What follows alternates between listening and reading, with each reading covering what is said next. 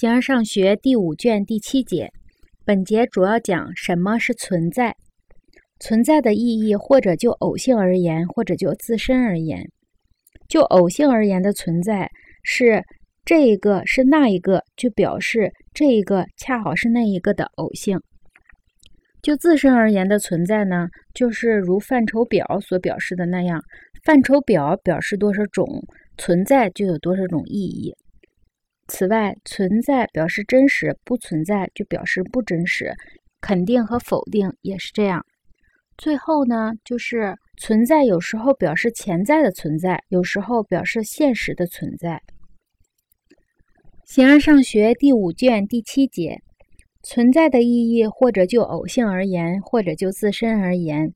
就偶性而言的存在，例如我们说公正的人是文雅的，这个人是文雅的。这个文雅的人是人，正如我们说，这个文雅的人在造屋，这个造屋的人恰好是文雅的，或者说这个文雅的人恰好会造屋。因为这一个是那一个，就表示这一个恰好是那一个的偶性。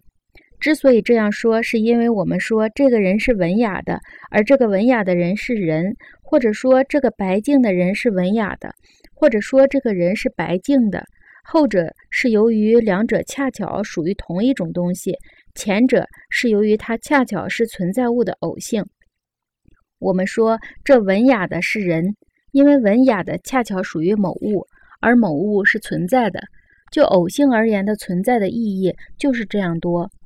或者由于两者同属于同一存在着的东西，或者由于一个属于另一个存在着的东西。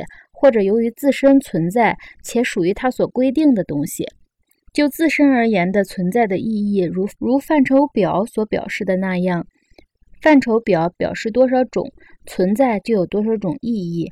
在各种范畴的表述中，有的表示的是什么，有的表示质，有的表示量，有的表示关系，有的表示动作和承受，有的表示地点，有的表示时间。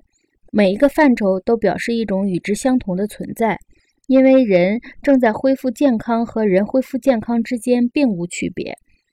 同样，人在走，正在切和人走人切之间也无区别。同样也适用于其他情况。此外，存在是表示真实，不存在表示不真实，而是虚假。肯定和否定也是这样。例如，苏格拉底是文雅的，这话真实。或者说苏格拉底是不白净的，同样真实；而说对角线是不可通约的，这里不是表示虚假。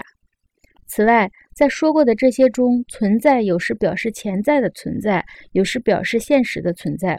我们说看，有时是潜在的看，有时是指现实的看。知识也是这样，或者指能够知，也可以指现实的知。